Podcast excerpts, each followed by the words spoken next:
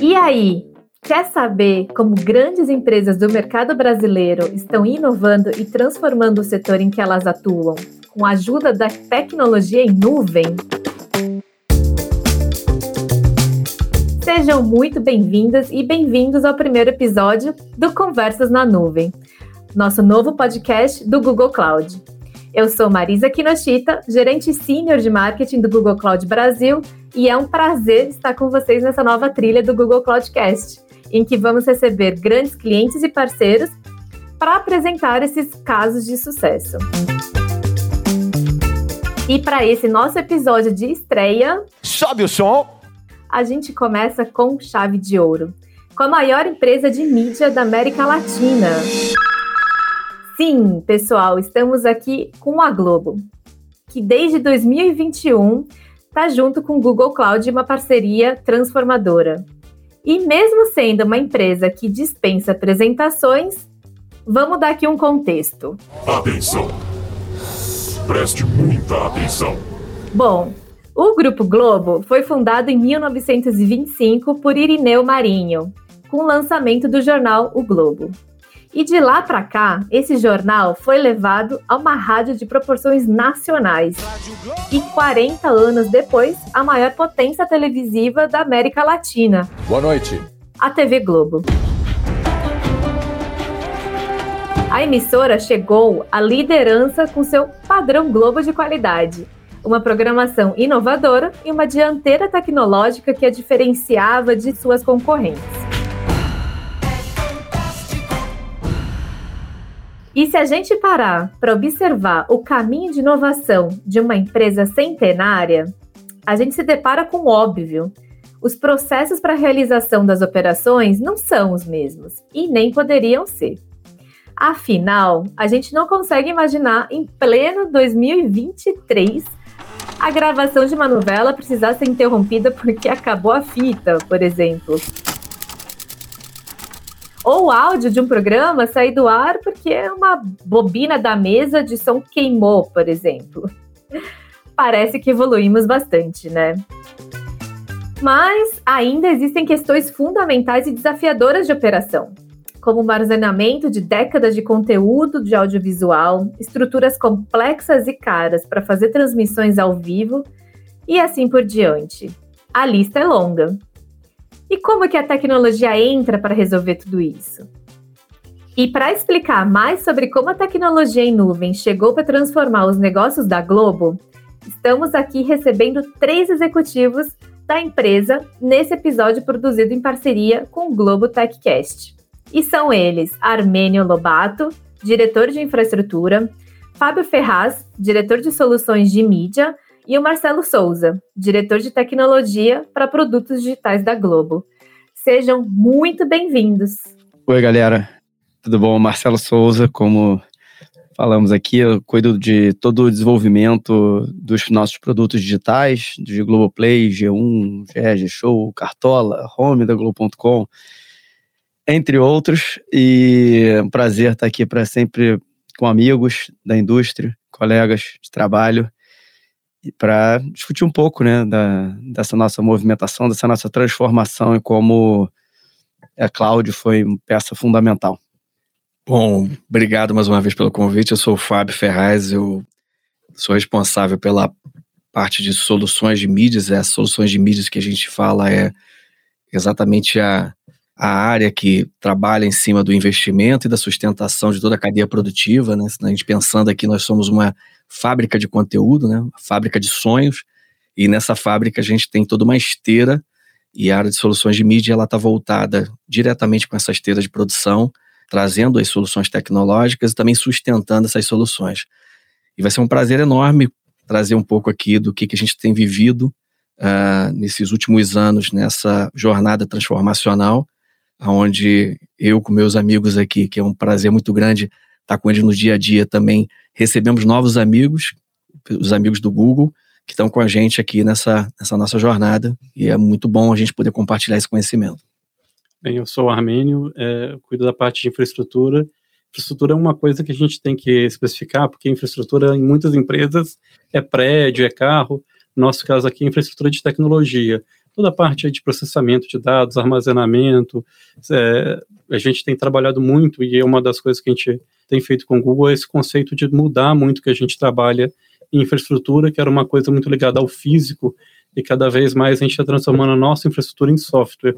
Então, é, a gente tem trabalhado muito com o conceito de infraestrutura como serviço, né? E na realidade a gente tem até mudado esse conceito de falado que agora a gente está transformando a infraestrutura como negócio. A gente tem que ser parte da solução do negócio, não só entregar um serviço, mas entregar parte da solução de negócio é, para desenvolver novos produtos.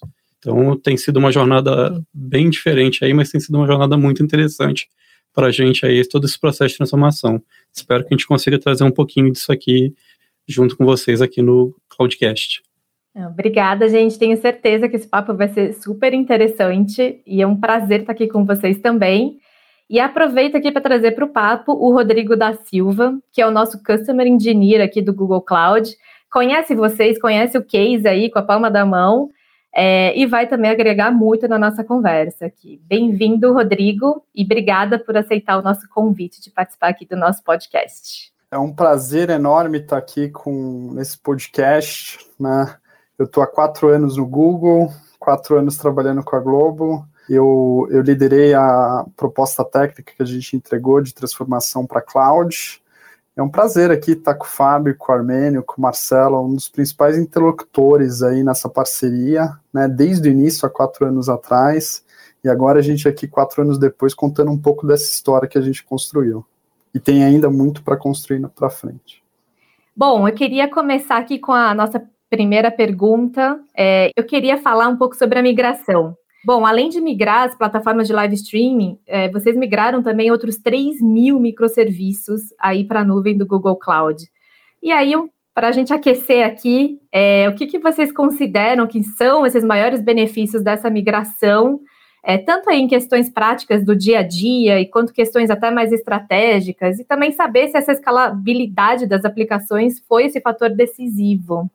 Ah, assim, é, é, tiveram várias coisas que levaram a gente para a cloud, né? É, um ponto, assim, a escalabilidade importante é a gente aqui na Globo tem um bom tempo, a gente já estava trabalhando, meu time, junto com o time do Marcelo com o time do Igor, num conceito de, de, A gente na época até não chamava de DevOps, tá? Lá atrás a gente chamava isso de InfraScrum, porque o nome DevOps ainda não existia no mercado, então a gente criou um nome nosso que é o InfraScrum, que era uma forma de ter agilidade, porque assim, você desenvolve o software Aí chegava, o cara fazia o código, etc. Chegava lá para botar em produção, aí ele tinha que agendar com alguém, às vezes tinha que instalar uma máquina. Então você desenvolvia uma, uma nova versão do software em um dia, dois, e depois era uma semana para fazer janela. A gente criou dentro de casa uma solução para ter lidar com duas questões: elasticidade, tá, que é uma coisa que aqui na Globo é, é muito forte. A gente a gente chama isso aqui de rajada, tá? Normalmente, assim, vai começar uma partida de futebol ou quando acaba o Big Brother, as pessoas entram em grande volume nos nossos sites. Então, a gente tem picos de acesso em determinado site que são muito grandes. E a outra questão é a velocidade de desenvolvimento de produto, que era uma coisa que a gente vinha. Só que, assim, existe um ponto nisso daí que é, é, o nosso time interno que desenvolvia essas soluções de cloud aqui na Globo, ele é um time de um tamanho limitado. Então eu não conseguia desenvolver todas as features que eu gostaria de ter para entregar para as áreas de produto. E uma coisa que a gente começou a olhar, assim, elasticidade foi um ponto importante, sim. Tá? A flexibilidade que a cloud me dá é gigantesca. Antigamente, por exemplo, eu tinha que fazer um planejamento enorme para botar um Big Brother no ar, comprar servidores com mês de antecedência, colocar isso lá. Em alguns momentos a gente chegou a ter que desligar sistemas de personalização para poder aumentar a capacidade que a gente tinha para votação.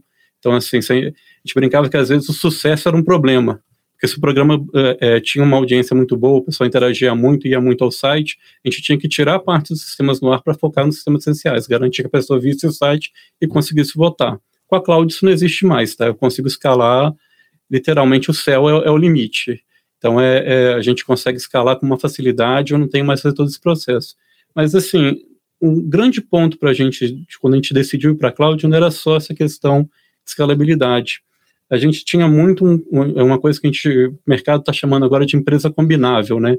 A gente vê que existe hoje uma demanda grande da gente ter soluções tecnológicas que possam agregar é, para poder fazer as empresas responderem a demandas de mercado, a coisas que os clientes estão pedindo, a novidades, e isso tem que ter um tempo muito, muito curto. E num mundo antigo, é, antigamente quando você terceirizava alguma coisa, eu brincava que era assim, você terceirizava uma parte de body shop, mas isso não te dá flexibilidade, na realidade muitas vezes te engessava esse processo. Nesse mundo de cloud, que a gente interage com tudo por APIs, eu consigo ter essa escalabilidade, eu tenho um ganho aí de negócio muito grande, porque num processo de terceirização para o body shop, a empresa que terceirizou ela tem que botar a gente aqui. Isso tem custo. No processo de desenvolvimento para o mundo que está em API, uma vez que o sistema está pronto, quem vai escalar isso são máquinas. Então, assim, o maior custo foi o desenvolvimento. Quanto mais gente usar, mais barato fica. Então, é, eu dividi esse custo, entre aspas, com outras empresas que estão usando a cloud me ajuda. E é fora que, assim, eu tenho mil pessoas, assim, a tecnologia da Grupo são 5 mil pessoas. Essas 5 mil pessoas vão ter uma capacidade de desenvolver um determinado conjunto de funcionalidades, tá? E o Google tem lá 50 mil engenheiros trabalhando na cloud dele. Então, assim, vai gerar um monte de serviços diferentes. E nesse mundo de API, que eu consigo pegar e encaixar as coisas, entre aspas, como se fosse um Lego, em vez do que está terceirizado ser um limitador de flexibilidade, a API, na realidade, para mim, é um, é um, me aumenta muito a flexibilidade. Eu consigo, se for o caso, usar um serviço do Google, ir no marketplace, contratar um serviço de uma outra empresa. É, vamos supor que o Marcelinho quer desenvolver um produto lá, ele precisa de uma determinada forma de fazer encoding, ou de um determinado tipo de banco de dados que se eu tivesse que fazer isso na minha estrutura, possivelmente ia demorar 4, 5 meses para desenvolver. Eu vou lá e plugo isso daí de forma rápida. Então, assim, é, é, a gente sai do caminho crítico do time to market do produto. A área de infraestrutura, que normalmente é muitas vezes vista como um blocker, ela passa a ser um enabler. Então, isso para a gente é muito importante. A gente sair desse conceito de que, em geral, assim, como esse é um podcast mais voltado para negócio, mas assim, todo mundo tem uma área de TI na empresa, o pessoal brincava que era o The, uh, the Bastard Sincere Operator from Hell, que era assim, o, o administrador de, de, da infraestrutura sempre era o cara que criava uma coisa, dava uma dificuldade, e a gente tem uma visão de ser o contrário, a gente tem que ser um facilitador das áreas. Então, na hora que a gente começa a trabalhar nesse conceito aí de composable, ter o Google, ter as soluções que estão no marketplace me ajudam a escalar o meu time, porque a pessoa do meu time que deveria estar desenvolvendo aquilo dali para montar aquela solução, ela pode estar agregando uma coisa que tem mais valor para o meu negócio para facilitar o uso dessa solução para uma camada de aplicação que está para cima. Então, é, é, o grande driver da cloud para a gente, na realidade, foi dar essa elasticidade para a Globo e dar essa complementaridade de usar toda, entre aspas, a gente brinca aqui assim, a gente adicionou 50 mil pessoas na nossa tecnologia, que agora eu posso usar o que todo esse pessoal está fazendo como base para desenvolver as minhas soluções de infra. E Armênio, se pudesse contribuir com o que você está falando, você fez um desenho pô, perfeito sobre a questão da, da visão talvez mais IT do nosso negócio, né? Mas aí também tem um, como, como uma indústria, como uma empresa de uma emissora de televisão, nós temos um processo que a gente chama também do processo OT, né? Que é onde a gente tem nossa operação, nosso dia a dia para se produzir um, um, um, produto. E eu acho que dentro dessa visão do OT também a gente tem um impacto muito interessante no nosso negócio, que é quando a gente sai da, da questão física de uma indústria que no passado, até pouco tempo, era praticamente majoritariamente baseada em hardware. Né? Então a gente ali tinha uma relação de um controle de produção para um estúdio, e hoje a gente consegue, com a cloudificação, ter uma, uma flexibilidade, mas também uma otimização é muito interessante sob o ponto de vista de ganho de escala, onde a gente pode ter profissionais que estão trabalhando uh, num estado, você pode ter outros profissionais no outro, compartilhando talvez ali a produção de um mesmo de um mesmo produto, um mesmo conteúdo, né? Então acho que também tem um outro ganho que é significativo aí, que é a parte do que para a gente é muito importante, que é a parte do OT, né? É, do, do lado de produtos, acho que é importante que a gente estava num. Quando a gente toma essa decisão né, ali da, da cloud, e é um assunto que a gente já vinha debatendo há muito tempo, acho que as debates cloud, desde que a gente montou o próprio data center, né? Que era esse ponto de inflexão da economia exponencial, né? Que todo produto digital que ganha sucesso, né? É, que são é, que tem sucesso. Então, assim, a preocupação era assim: vamos, como estaremos preparados para né, a economia exponencial? E eu acho que esse movimento nos preparou com os números. A gente vai falar um pouco disso durante nossa nosso bate-papo aqui. Mas isso é um ponto importante, né? Trouxe nossos negócios para a economia exponencial nossos negócios digitais, é, vai permitir que os nossos negócios tradicionais venham também, né? Está permitindo, né? Para isso. E, mas tem uma coisa que a gente fala pouco, né, que é a vida do desenvolvedor. E a gente é, tem duas coisas que, que trouxeram para as pessoas, né, que estavam ali. Uma é que eu realmente a pessoa de infra e os DevOps, né, eu, elas passam a ser parte da criação de valor para o negócio e não uma pessoa que só viabiliza a infraestrutura. Então hoje é, o time de infra influenciou tanto que uma das métricas que o PO acompanha junto com o, o lead técnico, né, o engineering manager, é, e está ali colado é lead time, development cycle time e release cycle time, né? O, o DORA, né? O, o, State of DevOps. A gente hoje apresenta o State of DevOps para o head é, VP digital. Então, assim, é, é, a gente passa a ter conversas mais ricas e mais inteligentes sobre infraestrutura. E não só, né, cadê meu servidor, cadê meu banco de dados, ou por que, que não, não respondeu. Então, isso é muito importante, sim, para a cultura, né? Cultura de que DevOps não é o último cara na linha do negócio, né? E sim faz parte do squad. Hoje a gente, né, é, é, tem squads onde o DevOps ele tem tanta importância quanto o PO e o, e o lead técnico e, e, e um desenvolvedor é, de front, né? A outra questão, e aí, então, esse é um ponto para pessoas. A outro ponto de pessoas que eu pensei muito falar aqui é que você também libera o time de produto para fazer mais esforços de negócio e de produto, né? Então você vê coisas que a gente está fazendo que liberou tempo, liberou né, tempo das pessoas porque está muito mais facilitado, está muito mais abstraído é, para ele pensar em experiências que impactem o consumidor final. Isso permite, né, Marcelo, que a gente ligue agora, a gente tem uma maturidade para poder ligar de fato ter uma visão produtizada onde a gente liga a produção do conteúdo até o produto final que está na ponta. Né? Então a gente começa a trabalhar todo mundo dentro de uma mesma proposta de negócio e acho que isso é, de fato traz um enriquecimento muito grande para a gente no dia a dia. Não, e é muito legal ver como vocês estão, vocês enxergam isso como toda uma cadeia, né? E aí eu fico imaginando aqui, né, Armênio, para quem acha que infraestrutura é prédio, como é que você explica tudo que seu time aí faz e interagem com todos os outros times, né? Se você pudesse me dizer. E aí, é, falando sobre escalabilidade, é, eu queria trazer um tema aqui que eu acho que gera muita curiosidade em todo mundo, né? Queria falar sobre o Big Brother Brasil. E eu lembro que antigamente, né, a votação era por telefone, SMS, ia, não sei, acho que em menor escala ali no Globo.com, né? E aí, em determinado momento, essa votação migrou exclusivamente aí para o G-Show. E aí, outro ponto que eu queria trazer aqui é que no BBB 20, vocês chegaram no Guinness Book, né, batendo um recorde aí de 1,5 bilhão de votos, que é um número incrível, né, realmente impactante. Imagino que para dar conta né, de todo esse volume, precisa ter essa escalabilidade, essa infraestrutura aí que vocês comentaram. E eu queria fazer uma pergunta para o Marcelo. É, Marcelo, se você puder falar um pouco sobre o sucesso desse produto, né, e como que a nossa tecnologia, né, e de Google Cloud conseguiu ajudar vocês impactar nessa realização também desse projeto tão grande. Legal, o BBB realmente é um case no mundo de reality show e de sucesso longevo é, no Brasil, o Big Brother Brasil, mérito é, de todas as áreas, né? E, e, tem um mérito também de uma reflexão, eu não lembro o ano, que a gente passou a tratar o BBB como rede BBB.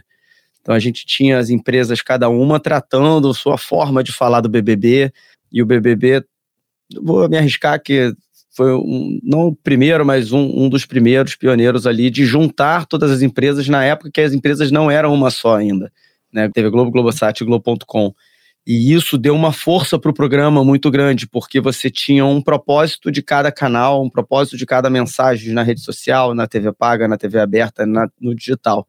E isso foi ganhando muita força, né? Então, nem sempre é à toa, né? Pô, mas, né, tem um trabalho grande ali de produto e a gente viu esse momento chegando, né? Então, por isso que a cloud era importante para a gente manter né, essa exponencialização ali de consumo do BBB e a votação é, também é, ali em 2020 já deu sinais de que, né, que, que a gente teria que estar tá pronto para mais, né? É, então batemos o recorde, vi, vimos nos preparando e estamos preparados hoje para novos recordes, né? Hoje com certeza estamos mais bem preparados. É, a gente ganha com velocidade de escala para efeito rajada. Efeito rajada é um, um, um, ponto importantíssimo. Então, tanto no produto como você tem fluxos que é, você melhora o acesso à votação, você facilita a chegada com segurança, né, com tudo aquilo que a gente tem é, para evitar fraude. Né? Temos um grupo muito grande de, de antifraude, mas que quanto mais você facilita na ponta, mais eu trago desafios é, para a infra, né? E, e, foi fundamental tá com, né, com o Google Cloud que traz máquinas mais novas, mais atualizadas, com as tecnologias mais atualizadas, né, padrão na ajuda de, do, de efetuar upgrades, né, medições é, de performance mais, mais certeiras. Então isso tudo vai ajudando né, a gente escalar mais rápido a infraestrutura para estar tá preparado para audiências cada vez maiores, né. É, tem um tema também que que a cloud trouxe e, e, e que influenciou também o, o, a área de negócio, que é a mais observabilidade.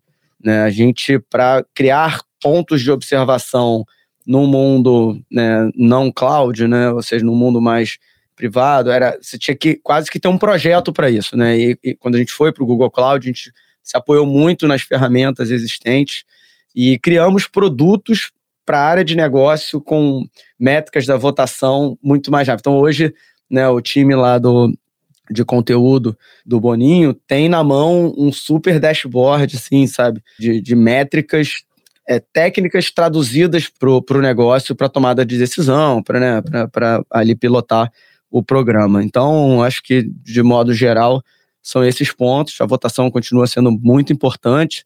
O G-Show hoje é o carro-chefe, mas com certeza o Globo. Mas como eu falei, a gente pensa hoje o BBB como rede de BBB, contribui como o Multishow contribui para a votação, como o Globoplay contribui para a votação, o Globoplay está ficando cada vez mais interativo, então, quem sabe um dia, né, se, os limites de segurança e tal, ele também compõe esse, esse funil, né, então, mas eu acho que esse pensamento, rede BBB, é, se alavancar na velocidade né, para desenvolvimento ali para cloud, né, escalabilidade, observabilidade, acho que foram os grandes pontos. Tem um, tem um ponto que para a gente é bem crítico, o Marcelinho vai lembrar, que assim, a gente, antigamente, o que acontecia? A gente preparava a estrutura BBB, quando a gente tinha a nossa própria estrutura, a gente tinha que desenhar ela prevendo o pico. E aí, às vezes, o sucesso do programa era maior do que a gente previa. E assim, eu não consigo. Uma coisa que, é, que é, que é para mim é um, é um mantra é: não tem nada mais flexível que o ser humano inventou do que software. É a coisa mais flexível que a gente tem que o ser humano fez. Hardware eu não consigo brotar, mesmo que eu recebesse o hardware para instalar, não é uma coisa de, no mínimo, 24 horas vai ter, colocar em rack, ligar. Então, assim, a gente tinha que fazer uma previsão e, entre aspas, rezar para a estrutura que a gente tinha dentro de casa dar conta. E aí começava a chegar situações do tipo, olha, nós não vamos... A votação do BBB, ela tem picos muito grandes, tá? Assim, a gente tem um, um número que é 3.591.780 votos por minuto. Então é uma, é uma coisa absurda. Teve momentos que, assim, como é que a gente preparava para lidar com isso? É, a gente tinha uma cloud privada, né, que era nossa, a gente chegava e falava, olha, eu vou desligar tal serviço aqui que não é essencial, tipo personalização, então todo mundo vê uma página igual, para poder liberar CPU para votação. Eu, a gente, é, é, é, igual aquela coisa de que vem em filme às vezes, que o cara vai tirando tudo de dentro do carro para poder correr mais. Arranca o banco, arranca não sei o que, e vai, vamos ver se, até onde a gente consegue andar com o que a gente tem, porque existe um limite, assim, gente, o pessoal no mercado chama isso de graceful degradation, né, o pessoal lá fazia piada, falava que era disgraceful degradation, tipo assim, meu Deus do céu, a gente tem que sair arrancando tudo aqui para tentar ficar em pé. E aí, na, na, na, agora com a cloud, a gente até falava, não, eu, na hora que chegava lá do programa, aí o, na época, o Bial, né, vote à vontade, a gente falava, não, meu Deus do céu, não, lá vem a pancada gente, era uma coisa que assim, a gente tinha que administrar e a gente teve que fazer coisas assim muito elásticas dentro da, da nossa para conseguir aguentar. Agora é quer expandir, está com, sei lá, 100 servidores, precisa para 200, vamos embora, precisa para 300, vamos embora. E eu não preciso mais nem usar o Graceful Degradation, porque a capacidade é elástica. Então é isso facilita. Isso é uma coisa que você está ali que é flexível, facilitou nossa vida assim imensamente. Então é, é aquelas questões de toda época de fim de programa e tal, aquela, poxa, como é que vai ser? Já estamos com, com recorde de votação. como é que vai ser a final, é, era, existia um estresse para a gente que estava ali no, olhando os servidores chegando no limite do que a gente tinha de capacidade computacional. Isso hoje não existe mais. Então, é, é essa flexibilidade para a gente é muito importante. É, é interessante porque o Marcelo e o, e o Armênio, eles trazem uma visão de uma etapa do nosso, do, do BBB, uma etapa do processo de, de entrega do BBB, que é um orgulho para a gente, né? Acho que tudo que a gente viveu aqui na parte da. e saber que a gente tem aquele produto ao vivo, que está é, é, milhões de pessoas assistindo e participando. Mas é interessante que, que todos saibam que a tecnologia, o, o, o BBB é um case de sucesso, mas é também um case de tecnologia muito forte para a gente.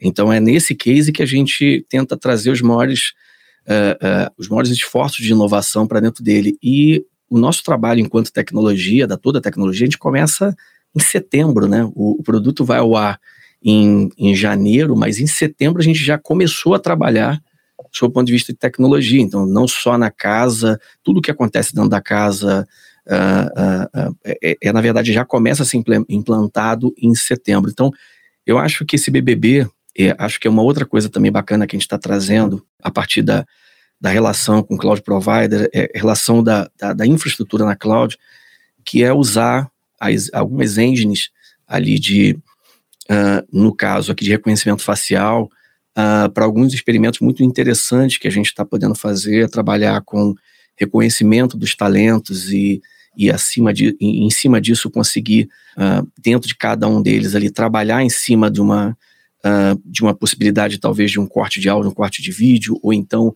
conseguir relacionar aonde esse participante está dentro da casa, é, pegar essas informações é, baseadas em áudio e vídeo e associar isso com dados através de biometrias que estão sendo coletadas. Então, assim, tem uma série de informações que a gente está tentando produzir para uh, ajudar a enriquecer a história ainda mais. Né? Então, tudo isso que a gente faz é, é um pouco do que o Armênio tinha dito antes, que era a tecnologia também fazendo parte daquela história, ajudando a, a direção do produto, do programa, a contar melhor aquela história.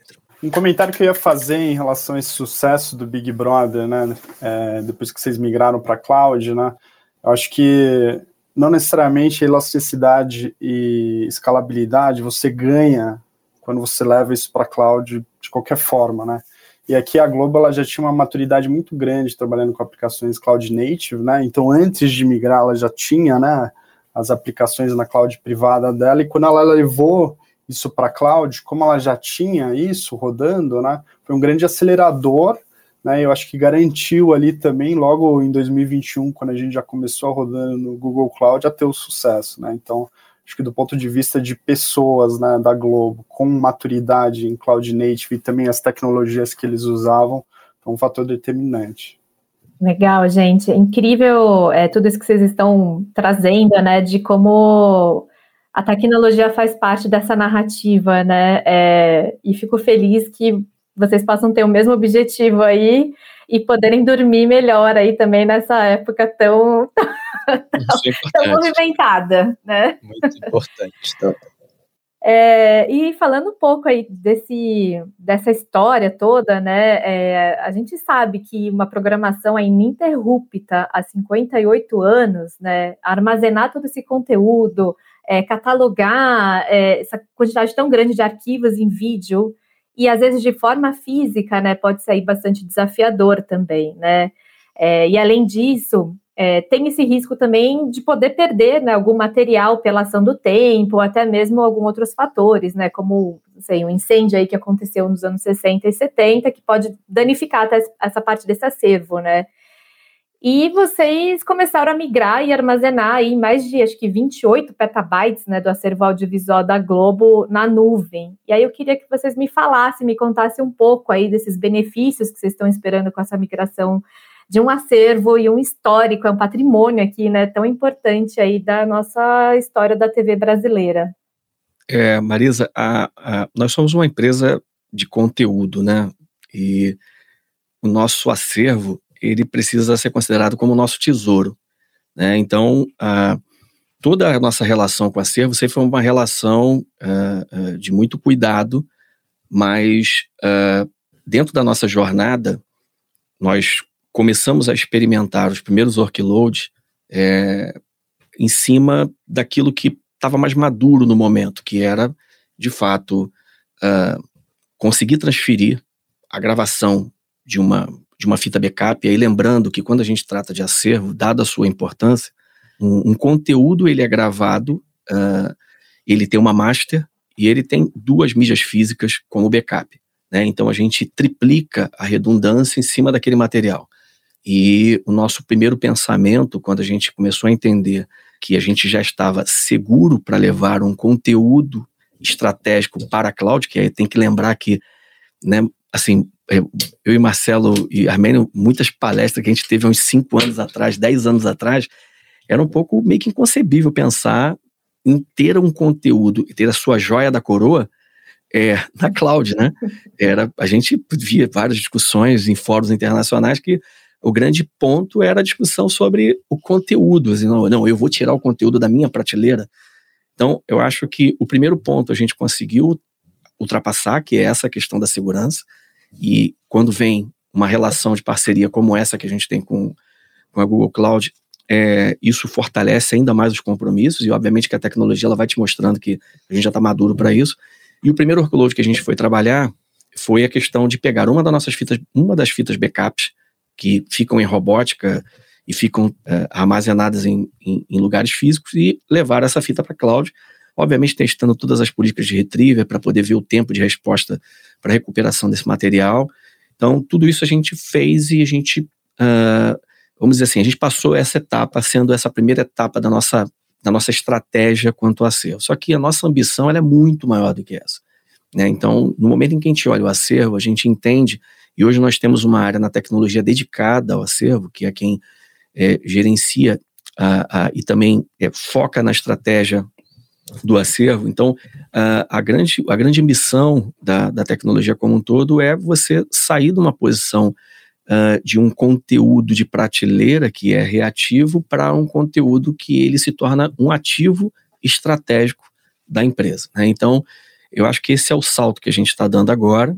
E aí, quando a gente fala de uma visão estratégica do nosso conteúdo, a gente está falando de reformular através é, não só da, da infraestrutura em cloud, mas também dos componentes que a gente tem na cloud para poder otimizar e automatizar alguns processos que a gente tem hoje no dia a dia. Então, nós temos um acervo gigantesco, uh, mas todo o nosso processo produtivo passa por trabalhos muito manuais.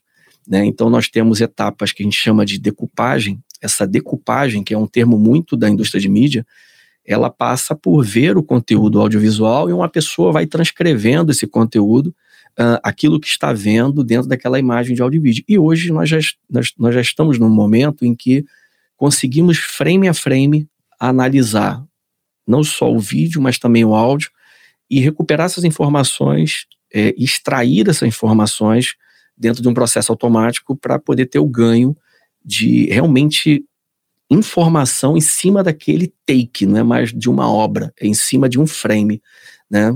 Então, acho que a gente está no momento que a gente está. É, é um trabalho estratégico que envolve toda a, a, tecnologia. Eu e meus amigos estamos aqui na mesa, fomos parte de um grupo maior de, de áreas que estão trabalhando em cima disso. Então, a gente entende que isso vai ser um segundo passo. É um passo importante e estratégico para o nosso negócio quando a gente, de fato, para de entender o acervo como a ponta da linha.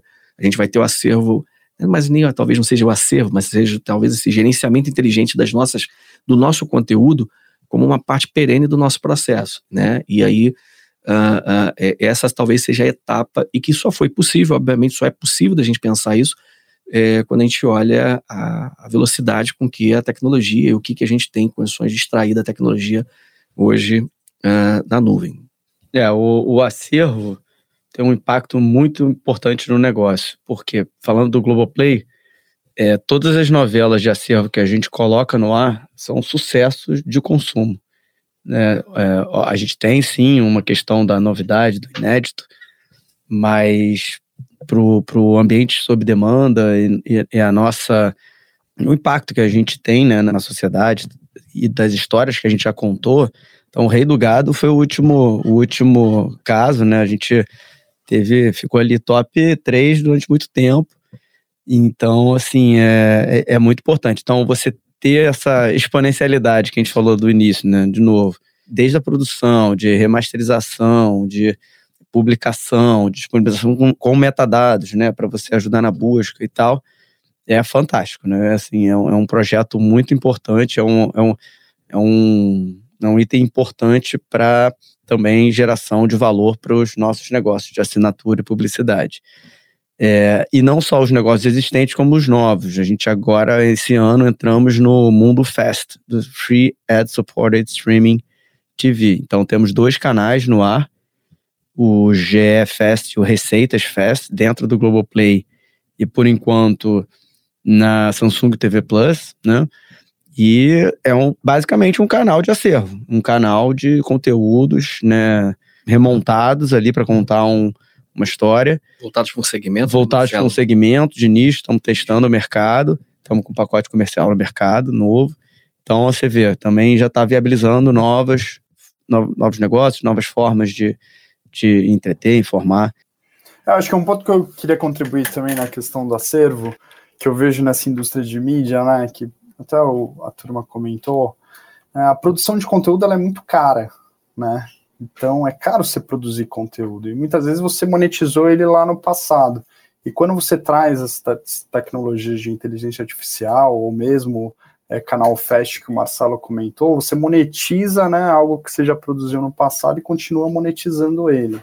Né? E, e, nessa linha de inteligência artificial também, com, a, com, as nossas tecnologias, a gente consegue, naquele processo de decupagem que o Fábio falou, é extrair informação do vídeo, né? Então, informação de pessoas, informações de lugares, informações, fazer a transcrição né, do que está sendo falado no vídeo, tudo isso de forma automática. É, queria fazer uma pergunta aqui sobre quando a gente pensa né, na transmissão ao vivo seja aí, sei lá, um evento de festival de música ou até para os eventos esportivos. É, o que a gente logo pensa, o que vem à nossa imagem é aquela unidade móvel, né, da Globo, né, que é basicamente um switcher itinerante. É, e a gente imagina aqui que essa estrutura significa também um custo, né, é, e uma operação grande para tudo isso acontecer, para dar essa cobertura.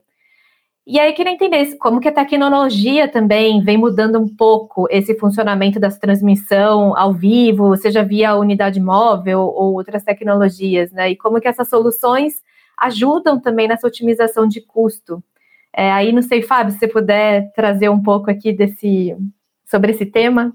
Não, claro. É, é importante talvez só, como a gente sabe que a audiência aqui ela, ela não é tão é, não é da indústria de mídia, né?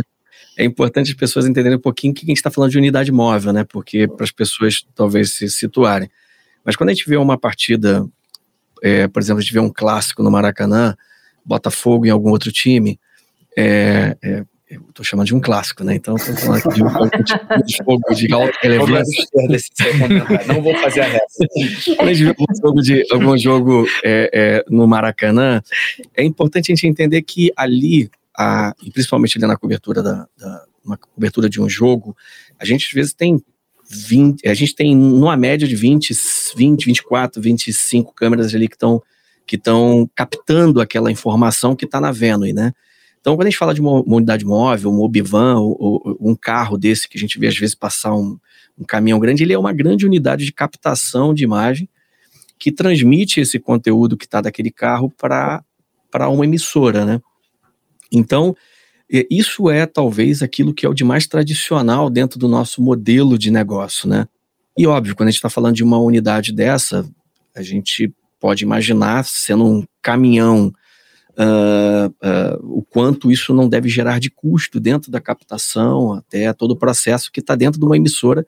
E quando a gente fala de uma emissora recebendo sinais, eu tenho controle de produção e tenho mais um estúdio. Então, todo esse parque que a gente está falando aqui, é, ele envolve, dentro de um mundo mais tradicional, ele envolve um conjunto de equipamentos e soluções ali uh, que de fato tem um valor é, significativo e sem também é, é, deixar de comentar da necessidade do, de a, as pessoas tripularem esses locais físicos uh, muito presos nessa, nessas suas posições. Então, tudo isso é um pouco do que a gente vê num cenário tradicional e a gente entendia que uh, dentro dessa nossa ambição, como, como uma visão transformacional, a gente precisava entender o que, que realmente seria o, o nosso futuro. Uh, e eu diria que eu acho que teve uma grande aceleração, que talvez não foi da indústria de mídia, mas foi exatamente de alguns agentes dessa indústria de mídia, uh, junto com a visão dos cloud providers que começaram a trazer essa oportunidade enquanto infraestrutura. Então, nós começamos a ter um processo muito interessante que foi de co-desenvolvimento. Então, nós temos aí uma indústria que, tradicionalmente, você tem os produtos fornecidos na prateleira, aonde a gente, na verdade, montava isso e acho que aí a Globo, ela entendeu esse processo, ela entendeu que ela precisava, de uma certa forma, acelerar esse processo e começou a trabalhar com alguns outros grandes fabricantes da indústria de, de mídia, uh, grandes e tradicionais, aonde a gente trouxe o terceiro elemento, que são os cloud providers, para poder estar tá com a gente nessa conversa. Então, há um grande trabalho de co-desenvolvimento, que esse trabalho já vem há dois, três anos já acontecendo, e hoje nós já conseguimos ter uma operação, e ela é praticamente uma operação onde a gente não tem mais uma unidade móvel no, numa Venue, nós não temos um controle de produção na emissora conectado, mas sim a gente tem um, uma espécie de um gateway, um, um, um, kit, que a gente chama até de kit gateway, que a gente tem um kit onde recebe as imagens, as câmeras que estão no estádio. Então as câmeras elas estão nas suas posições, elas chegam dentro desse kit, e essas imagens elas são não mais transmitidas por uma fibra para a emissora, mas sim elas são transmitidas para a cloud. E na cloud a gente tem todos os componentes que a gente tem dentro de uma emissora, nós já temos isso dentro de um ambiente é, é, clusterizado, virtualizado e, e, e, e, em microserviços, né, que é o que a gente tem isso dentro, da, dentro desse ambiente. Então, acho que isso foi um passo muito grande, porém, ele é um passo em evolução, porque uh, quando a gente fala uh, uh, da, sob o ponto de vista da tecnologia, a gente está falando de processamento de sinais, então a gente hoje consegue, tem uma, algumas limitações no número de sinais que a gente consegue fazer, o que é, um, é, que é normal dentro dessa jornada de evolução. Porém, nós já experimentamos jogos uh, de pequeno porte, né? Então, partidas de futebol de pequeno porte. E geralmente a gente tem feito com um corte de seis a nove câmeras, uh, o que já permite produzir um conteúdo bem interessante. E nós fizemos agora a primeira transmissão dentro de um grande evento também uh, dentro dessa, dessa visão ainda muito, não prototipada aqui, mas assim, mas uma visão também é, pequena, como uma grande pílula que foi no Lula Palusa. Então nós tivemos um palco do Lula Palusa onde a gente conseguiu colocar uma produção na nuvem, aonde os, os, os, profissionais que estavam trabalhando ali, obviamente que aquele, não aqueles que estavam no, no, no evento, mas os profissionais estavam em pontos distintos, é, é, alguns dentro próximo ao evento, outros estavam em suas casas. Então, assim, foi um ensaio. Uh, foi um, não foi um piloto, mas foi mais do que um piloto, porque a gente transmitiu realmente, isso aí foi uma operação lá, mas foi uma grande. Uh, uh, foi uma grande, vamos dizer assim, uma, uma grande experiência vivida dentro dessa jornada nossa de, de evolução do que a gente está chamando de plataformização. Eu acho que a cloudificação está permitindo a gente entender que o nosso futuro, baseado em software, ela vai se dar em cima de uma grande plataforma. Então, acho que esse é o passo que a gente está dando dentro dessa nossa jornada, desse roadmap nosso de, de inovação. É, essa questão de plataformização é muito importante, né? A gente passou por isso nos produtos digitais, então hoje o player isso. de vídeo ele é o mesmo para G1, já é G-Show, né? Então a gente, o, o, o publicador, né, é, é o mesmo, né, o nosso backstage. Então, você, o Global ID é único para todo mundo, todo mundo se alavanca com isso, né? E, e por isso que eu trago, de novo, parece até chato, né? O, é, o lance da economia exponencial. E isso está vindo para o supply, né, para o media supply chain, né? Exatamente. né? E a cloudification está permitindo essa plataformização do media supply chain, e, e, e onde um desenvolvimento apoia e escala outros, né? Então a gente falou do Fast, o FES gerou um, um baita aprendizado, né, mais um passo ali de playout na nuvem, e logo após a gente ter entregue esses dois canais, já entregamos, né, entregamos outro de uma forma muito mais rápida, então a gente criou, está acabando, é, é, facilitando, por exemplo, tomadas de decisões de criação de novos canais, de novas, é, é novos nichos, né, e com um custo menor. não, não só o custo de, de dinheiro, não, mas custo de tempo, né, de time to market, é, para testar, experimentar de uma forma é, menos custosa, né? Então, pô, vamos experimentar. Você fazer um, um, um, é, um, um experimento de botar e tirar do ar numa coisa que é menos custosa, né? é mais fácil você decidir. E Marcelo tem um ponto também que é, que é importante, que é, é, esse modelo e o Marcelo trouxe muito bem posto aqui a questão da, da, de que a plataformização ela vem desse, desse, dessa visão onde já foi experimentada no digital e para a indústria de mídias, as emissoras, grandes emissoras, só para você entender assim, um parque de ativos é, de uma emissora de televisão é uma coisa gigante. E a gente está falando de trans, transformar esse parque de ativos em software. Então, isso é uma, uma, uma, uma visão muito disruptiva do que a gente tinha enquanto, é, enquanto negócio, né? Só que dentro do que o Marcelo colocou aqui, tem um ponto bem interessante também que se junta ao que ele falou, que é, que é de, uma demanda reprimida que a gente não conhece. Porque quando a gente fala de um, de um carro, de uma, uma unidade móvel, se a gente fala de um. É, toda essa estrutura tão física, ela nos amarra a a gente sempre teve como amarra uma grade linear, né, Marcelo? Você sempre teve uma grade linear. Hoje a gente, é, a gente pode atender a uma demanda que a gente nunca imaginou. Então a gente pode ter novos negócios que são para outros nichos, então esse também é um anseio. Então, assim, acho que nossa visão uh, dentro dessa jornada é a gente de fato evoluir com os processos nossos de produção dentro da nossa esteira, a gente, como uma fábrica, se olhando como uma fábrica, a gente está começando a levar esses processos para a cloud, aonde claramente a gente enxerga no futuro não tão distante, a gente de fato tem um pipeline completo, desde a da captação até chegando à distribuição desses, desses conteúdos, uh, numa, numa distribuição é, 100% na cloud. Né? Então, hoje a gente já recebe sinais na cloud que a gente traz para um, um ambiente on-prem para poder distribuir. E amanhã a gente tem certeza que vai estar recebendo esse sinal, vai estar processando, vai estar editando, vai estar fazendo todo esse pipeline até chegar o momento que a gente vai estar distribuindo, seja para um canal flash, que é uma janela, né, Marcelo, ou para outros ambientes que vão estar plugados à nuvem. Mas é, é impressionante. É, eu fico aqui, é muito curioso tudo isso, né? Porque a gente, como consumidor aí dos conteúdos, eu daria um outro exemplo do clássico só aqui, Fábio, mas. é, já, já denunciou de onde você é, Fábio. Pode dar outros exemplos, né? Uma coisa, por exemplo, que foi bem legal que aconteceu agora, causa do Carnaval de Recife, né? Foi feito com Sim, sim, foi excelente exemplo. Rodou, o Carnaval captava em Recife, o diretor de, de produção estava em Belo Horizonte, o diretor de áudio em Brasília e o produto sendo gerado para o Brasil. Exato. Isso é uma coisa impensada, tá?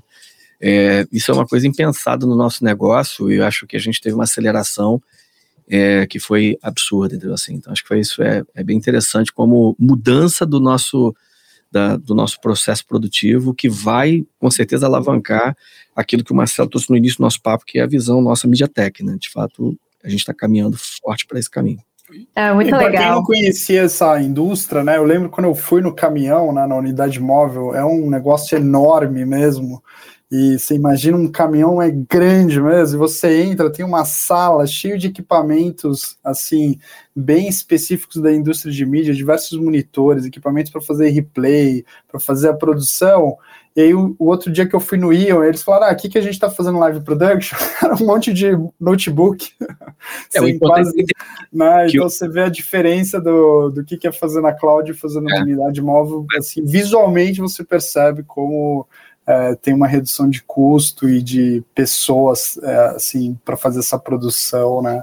É Mas acho que a grande complexidade, né, Rodrigo, é a gente conseguir levar esses processos para a nuvem sem perder aquela qualidade que é uma marca da nossa. Então, acho que esse é o maior desafio uh, uh, da gente conseguir trabalhar em, nosso, a nossa barra ali de, né, de quanto à qualidade, ela é muito alta. Então a gente não, não, assim, a gente de fato é uma jornada onde esse processo uh, uh, que passa a ser transferido para um ambiente virtualizado, ele precisa atender todos os requisitos que a gente tem hoje no ambiente on-prem. Uhum. Isso é muito complexo. Tá? É, e a virtualização, ela vai acontecer e, e, a gente vai ter tier de, de programas, né? Exatamente. Porque tem programas que, beleza, um pode estar no lugar, o outro pode estar no outro, e, né, e dá, né, você não tem essa necessidade. Mas tem outras captações, outras narrativas, por assim, que aquele calor ali do. Quando você entra no caminhão, você deve ter percebido, você entra numa áurea, assim, que é, um,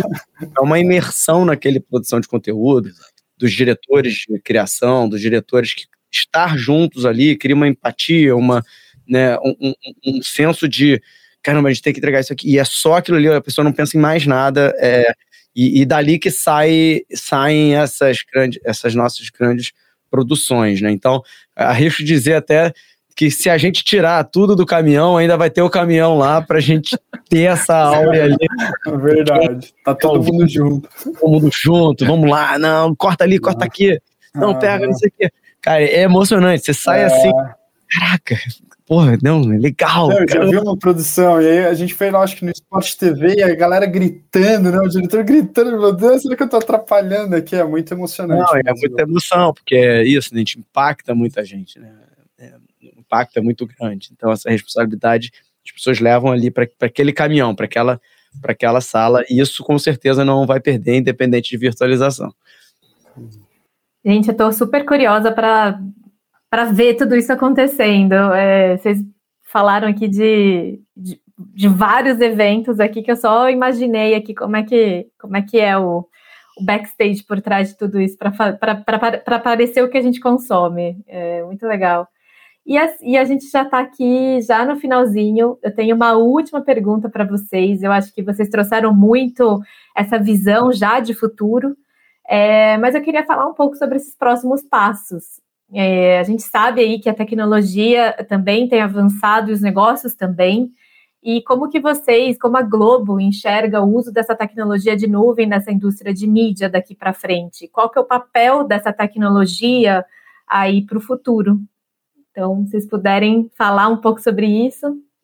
Posso começar aqui. Eu, eu, eu, eu enxergo aqui, Marisa, é, eu acho que primeiro temos, estamos nessa nossa jornada, onde a gente está, de uma certa forma, é, tendo um grande desafio de, de levar os nossos, os nossos processos produtivos para esse ambiente, né? É, e não é só transferir para uma, uma, uma nova infraestrutura. Na verdade, a gente está conhecendo essa infraestrutura e está tentando tirar o melhor benefício, o maior benefício dessa infraestrutura para que a gente possa alavancar novos negócios. Né? Então, eu acho que tem um ponto uh, importante de que eu acho que essa nossa jornada ela já uh, eu vou reforçar o ponto da cultura que eu acho que foi um passo que a gente é, conseguiu já é, permear essa nova cultura para todos. É, eu acho que tem um desafio grande, porque a indústria de mídia ela não acompanha a aceleração.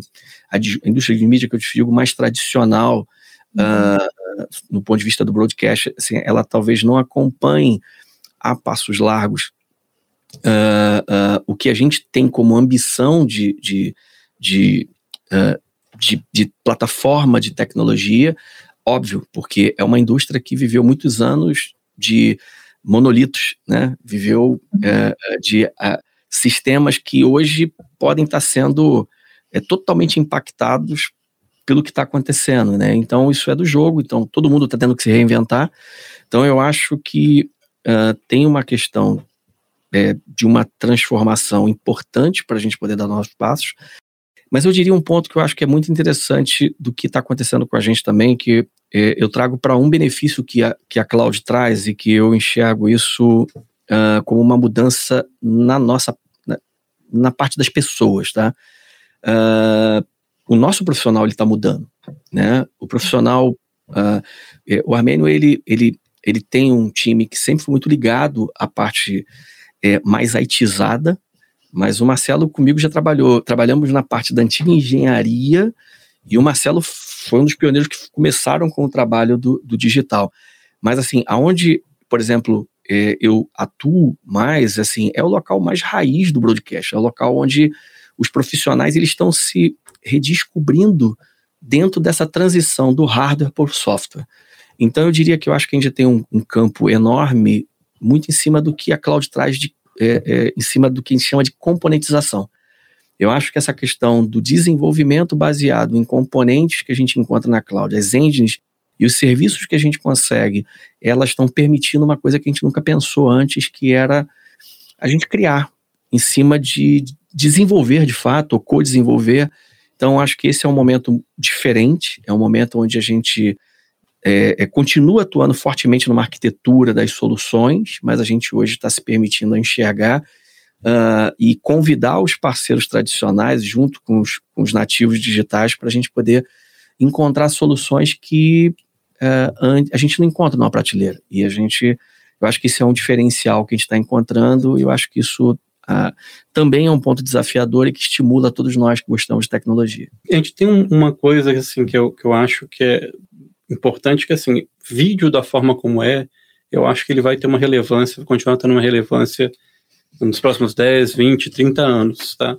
E assim, a gente tem que lembrar que na Globo que começou desde a TV preto e branco lá até o colorido e toda, toda a mudança que a gente teve.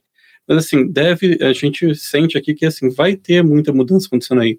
O mundo tá, assim, a gente estava pouco tempo atrás naquela coisa toda com metaverso, eu acho que agora está no momento de um pouco de desilusão com o metaverso. Aí, assim, foi pensado como é que a gente bota conteúdo no metaverso, como é que a pessoa interage, assim. Talvez no metaverso a pessoa pudesse ter uma visão de uma novela que ela seja parte. E um pouco dessa desilusão com o metaverso, mas aí entrou agora o AI regenerativo, né? Que pra gente, assim, tem um, um, um componente aí que é você começar a ter mídia sintética, você vai começar a poder gerar pessoas que não existem e, e começar a fazer elas interagirem. Assim, é, até eu estava outro dia no Rio de Janeiro, lá no, é, na apresentação de 50 anos Fantástico, para lembrar que a gente, o pessoal lá de inovação, fez uma apresentadora digital do Fantástico, acho que foi em 98, alguma coisa assim, 1998, né? Então, é, é, foi a primeira vez que botaram uma apresentadora virtual.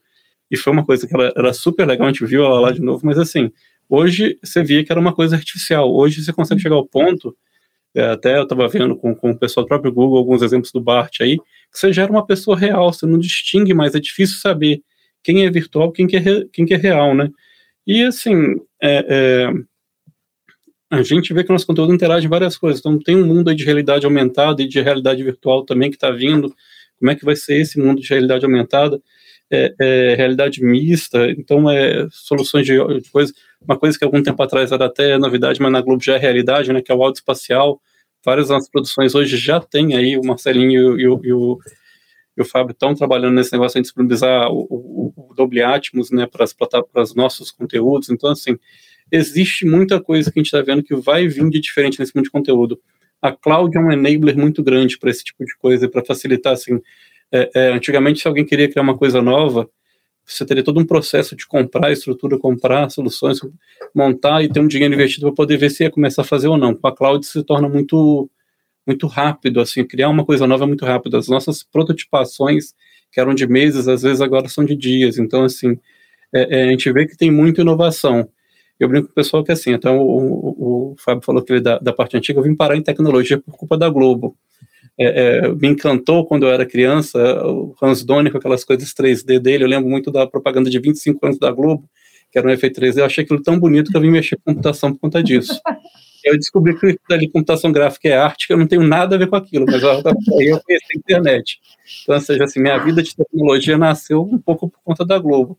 E tá que hoje a gente vê que assim é, é, é um ambiente de tecnologia muito grande e vai ter sempre essa, eu acho que assim, independente do que vem, a gente vai estar sempre de alguma forma interagindo com as pessoas aí, com quem a gente chama de 100 milhões de uns, né? É uma coisa que eu acho que até vem muito aí pelo futuro também, que é a visão de personalização do conteúdo. Eu acho que a gente vai ter cada vez mais isso. Pode começar, por exemplo, na hora de eu te entregar um anúncio na TV aberta, que hoje a gente está fazendo uma coisa que é um broadcast para todos. A gente pode chegar aí com a TV 3.0, que é uma coisa que a gente está trabalhando já, até o, na hora do anúncio, por exemplo, vai ter um anúncio do Itaú, eu posso te mostrar um de personalité e de repente uma outra pessoa que é super esportista vai mostrar um anúncio da Bike Itaú. Então, assim, eu consigo é, é, fazer um target mais, mais personalizado, ou até assim, a pessoa está lá vendo alguma coisa, vai aparecer um pop-up do Globoplay e falar, ah, você quer ver mais sobre isso aqui? Clica aqui, vou te abrir o Globoplay. Então, assim, a gente tem possibilidades de todos os lados aí, a gente vê que tem muita coisa a vir, E eu, assim, a gente vê muito que com a cloud a gente vai estar trabalhando com isso daí e vai estar sempre tentando surpreender o usuário que está lá na ponta, né? É o bom de falar por último, né? Já vamos tentar inventar inovação. Não, mas eu acho que vocês falaram bastante o que está no nosso radar, né? A gente tem um, um framework de inovação aqui na, na Globo e a gente está muito cola muito inovação com tudo que a gente faz, né? É, e no dia a dia, né? Então, e, e, a gente tem três, três baldes, vamos por assim, buckets fica muito mais elegante, né? Mas balde mesmo. É, que é o H1, né? Que é o Horizonte 1, né? Que é o Now. Então tem muita coisa no Now que a gente falou aqui, né? De personalização versus factual. Como eu uso inteligência artificial para entender o contexto, onde eu vou personalizar, quando eu devo personalizar ou quando eu devo ser um pouco mais broadcast. Né? Então a gente tem, tem pensado muito nisso é, inteligência artificial para fraude, né? É, é, account sharing é um, um issue para todos os serviços de streaming hoje, então a gente tem né, algo que a gente está inovando muito e a gente é, seguirá né, experiências interativas uh, ali no Globoplay, então o Globoplay tem cada vez mais tentado tirar a paginação da navegação, né? A gente trouxe a paginação web para o mundo de mídia. Como é que a gente tira isso, né, para o mundo de streaming? Então, isso falando aqui da, da, minha casinha aqui, como é que a gente está vendo esse esse H1, né? Como é que a gente comunica melhor nossas ofertas? Né? O Globoplay ficou muito é, confuso em, ter, em, termos de ofertas, né?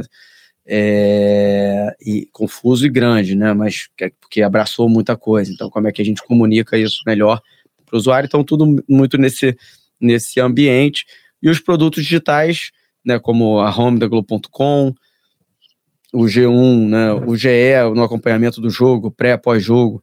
Então, muita inovação ali. A gente lançou o confronto, né, que é o tempo, novo tempo real, está dado super certo. Então, como é que a gente evolui ali para novos formatos publicitários, publicitários mais é, menos banner, né, menos display antigo e mais que ofereçam ali um serviço também para o usuário. No H2, que é o Near, então falando do Now, do Near, é o que a gente tem feito que a gente chama de TV 2.5. Então, dado que eu estou num ambiente de TV, que eu tenho a antena, tenho lá as histórias e as grandes narrativas da TV Globo, ou também da, né, na TV Pag, tenho o Globoplay instalado nesse mesmo device, como é que, mesmo sem mudar padrão, sem mudar muita coisa, é, com o que tem, eu começo né, a contar a história diferente, ter uma publicidade um pouco mais performática, é, levar né, o target, a segmentação, a performance né, é, para esse mundo da TV aberta. Então, é a TV 2.5. Então, a gente criou essa ponte né, técnica uh, dentro da TV, né, inclusive numa parceria com o Android TV. Acabamos de entregar, agora está indo aos fabricantes é, para que isso vá a mercado. A gente tem isso já com alguns outros fabricantes, e aí criar agora, então, nesses próximos dois, três anos, essa, né, o NIR, né, que é, é, é, é como é que você faz esse, é, é, aproveita o melhor dos dois mundos, né, o mundo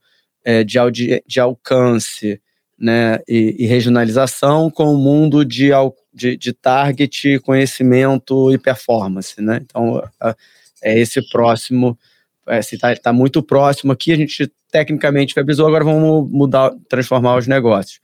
E para o Next, aí sim é essa TV 3.0 que fala com o. A, como é que eu vou falar? A, a, a, fluidez entre meios, né? A gente vai parar de falar de meios de telecomunicações e sim experiências fluidas. E, e, a rede vai, vai se adaptar, e as, né, o equipamento vai se adaptar, as coisas vão se adaptar, e para o usuário vai ficar transparente se a TV é aberta, se a TV é fechada, se é internet, é, se é personalizada ou se não é. É, é, é, é, assim uma fluidez completa de conhecimento consumidor, de ferramentas de, de inteligência artificial e de narrativas para que o, o usuário possa ter cada vez mais imerso. Se nesse Next, ou depois do Next, tem o multiverso, a gente vai acompanhar. Mas com certeza a imersão é um tema que que, que tá no Next. É, hoje o nosso Next está muito pautado né, nesse novo padrão de TV digital, que é o TV, a TV 3.0, que vai permitir descomplicar para o usuário é, né, tanto a parte de descoberta de conteúdo, né, para esportes, né, eu vou pelo canal de RF porque é o que tem menos latência e vamos lá. É, ou então, se eu quero alguma coisa específica ou numa qualidade que ainda não está no padrão, a gente vai inovar. Então, 8K está na pauta, né? Com certeza. Nossa pauta sempre teve e continuará tendo 8K e 16K, o que for, porque a gente quer sempre é, com, né, é, qualidade from glass to glass, né? Do, da lente da câmera, dos investimentos que a gente faz nos estúdios, como a gente leva essa imersão para o consumidor final. O que está no meio vai evoluir junto com o que a gente está falando, mas o, no final é né, reunir brasileiros para ouvir os nossos, o, o, melhor contador de histórias que tem, que é a Globo. É, né, acho que tem que ter, ter, um pouco de orgulho aqui também. Sem total. É, alavancado aí para todos os nossos parceiros, incluindo o Google Cloud. É, Incrível! E aí, minha pergunta, Rodrigo, você está pronto para acompanhar tudo isso? Não, impressionante, assim, é, eu acredito em cima do que todo mundo falou, eu acho que a inteligência artificial, ela já é algo presente até, né, hoje você vê ela já trazendo benefícios bottom line aqui, tangíveis, né, exemplo de AI Ops, que o Armênio falou, FinOps, GreenOps, né, na parte de top line benefits, já trazendo benefícios na parte de recomendação, e aí agora quando a gente fala de generative AI, acredito que ela vai trazer aí mais benefícios ainda, né, seja na criação de vídeos sintéticos, personagens, como o Armênio comentou, né, seja em geração de novos produtos também, que traga novas linhas de receitas para a Globo.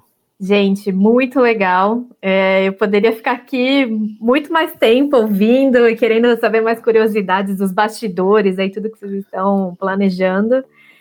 É, mas o nosso episódio ele está terminando e eu queria muito agradecer Fábio, Armênio, Marcelo, Rodrigo por esse episódio incrível aqui com essas histórias incríveis. Muito obrigada. Muito obrigado. Obrigado. Obrigado. Bom, gente, e assim a gente encerra nosso primeiro episódio do Conversas na Nuvem. Foi um enorme prazer ter você, ouvinte, ao nosso lado no programa de hoje. E se você tiver qualquer dúvida, sugestão ou simplesmente quiser aí falar com a gente, a gente está abrindo nosso canal de contato com o nosso e-mail googlecloudcast@google.com. E muito obrigada pela audiência. Nos encontraremos novamente no próximo mês com muito mais inovação. Até lá!